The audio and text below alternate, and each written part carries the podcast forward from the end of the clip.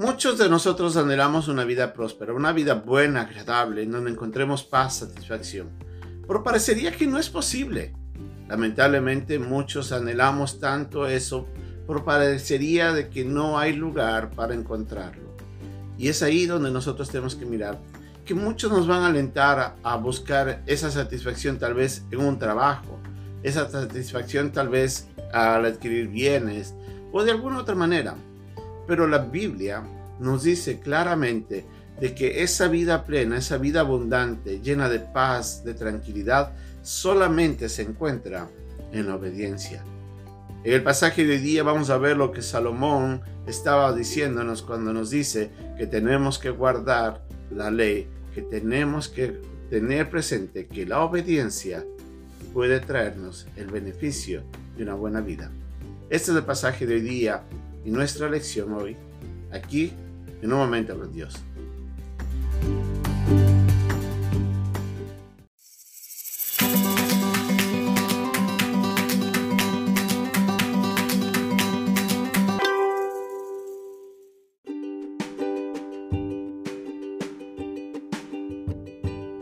El pasaje de día se encuentra en el capítulo 3, versículos 1 y 2 y del 21 al 26 de Proverbios.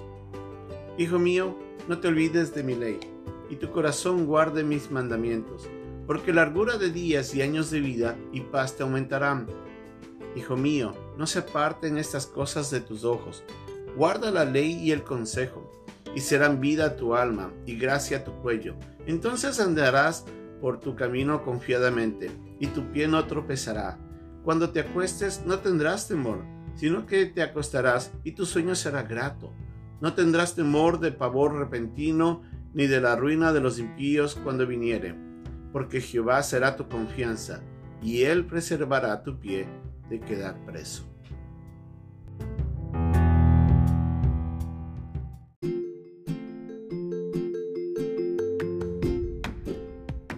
Salomón comienza diciendo en su capítulo 3, en el versículo 1, que no debemos olvidarnos de su ley, más bien nos dice que tenemos que guardar los mandamientos, porque es ahí donde encontraremos largura de años y gran vida y paz para nuestra alma. ¿Qué es lo que estaba queriendo decir en ese momento Salomón? Nosotros tenemos que mirar hacia la Biblia y podemos encontrar que Dios siempre ha anhelado el bienestar del hombre. Desde el mismo momento cuando Dios creó al hombre y lo puso en el Edén, siempre tuvo el propósito de hacer lo mejor para él. Y vemos que al final de todo, cuando termina sus seis días de creación, dice que todo lo que había hecho era bueno en gran manera. Por fue el pecado lo que destruyó lo que el Señor había hecho. Y desde ese momento nosotros enfrentamos la desdicha, la tristeza, las enfermedades a una misma muerte a causa del pecado. Pero no solamente que el pecado trajo sobre el hombre esas eh, incertidumbres y esas desgracias en la vida, sino que también el pecado muchas veces nos conduce hacia esa vida de, desesperación, de angustia, de aflicción, cuando nosotros nos encontramos ante el, nuestros el castigo que merecen nuestros pecados, nuestras malas acciones, cuando vemos que otros cometen pecado en contra de nosotros, cuando vivimos apartados de Dios, esta vida se puede convertir, como algunos la piensan, en un infierno. Y si bien esto no es el infierno, y déjeme decirle, esta vida eh, para los que vamos a ir al cielo es lo más cercano a lo que podría ser el infierno en cuanto a dolor y aflicción. Por para aquellos que no van a ir al cielo porque no han aceptado a Cristo como su Señor y Salvador, esta vida es lo más cercano que ellos pueden tener al cielo. Pero en esta vida, aun a pesar de todo eso, podemos encontrar realmente significado, podemos disfrutar de esa buena vida que Dios nos ofrece. Y eso está en la obediencia, como lo hemos dicho inicialmente.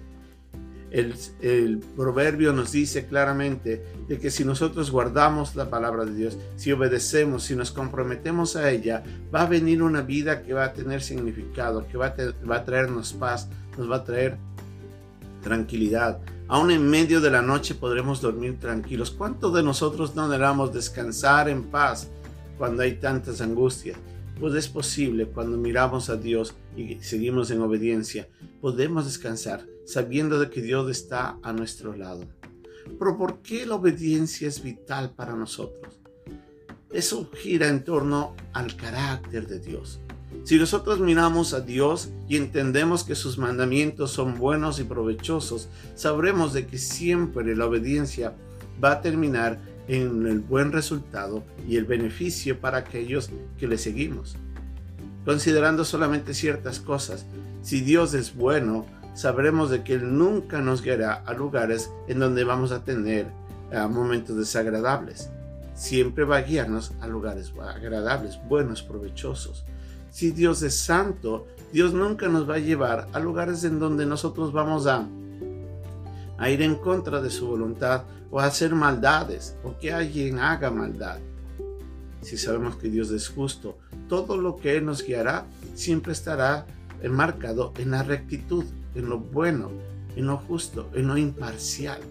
Si sabemos que Dios es sabio, sus caminos siempre van a ser mejores que ninguno otro. Si sabemos que Dios es todopoderoso, sabremos que lo que Él dice que va a hacer, lo cumplirá porque Él tiene el poder para hacerlo. Si sabemos que Dios es soberano, sabemos de que Él tiene el control sobre todas las cosas.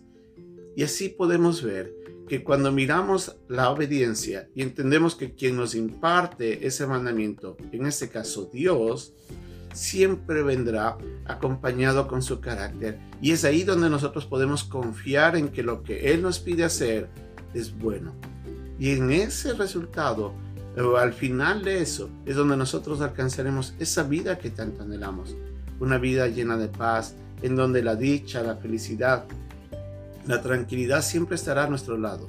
Y si bien podremos enfrentar enfermedades y si bien podremos enfrentar a veces pruebas, dificultades, no serán consecuencias de nuestros actos, sino porque vivimos en un mundo caído, tendremos aflicción, dolor y pena. Pero en forma general, nuestra vida será abundante, será maravillosa cuando nosotros seguimos a Dios. Nuestra obediencia puede traer esa gran vida que tanto anhelamos. ¿Usted quiere seguir eso? ¿Quiere conseguirlo? Pues comprométase a obedecer. Es posible. Dios nos alienta, nos llama a eso y Dios lo hará. Así es de que vayamos en pos de esa gran vida que podemos tener aquí en nuestras vidas y ser de bendición para otros. Que Dios nos bendiga. Hasta pronto.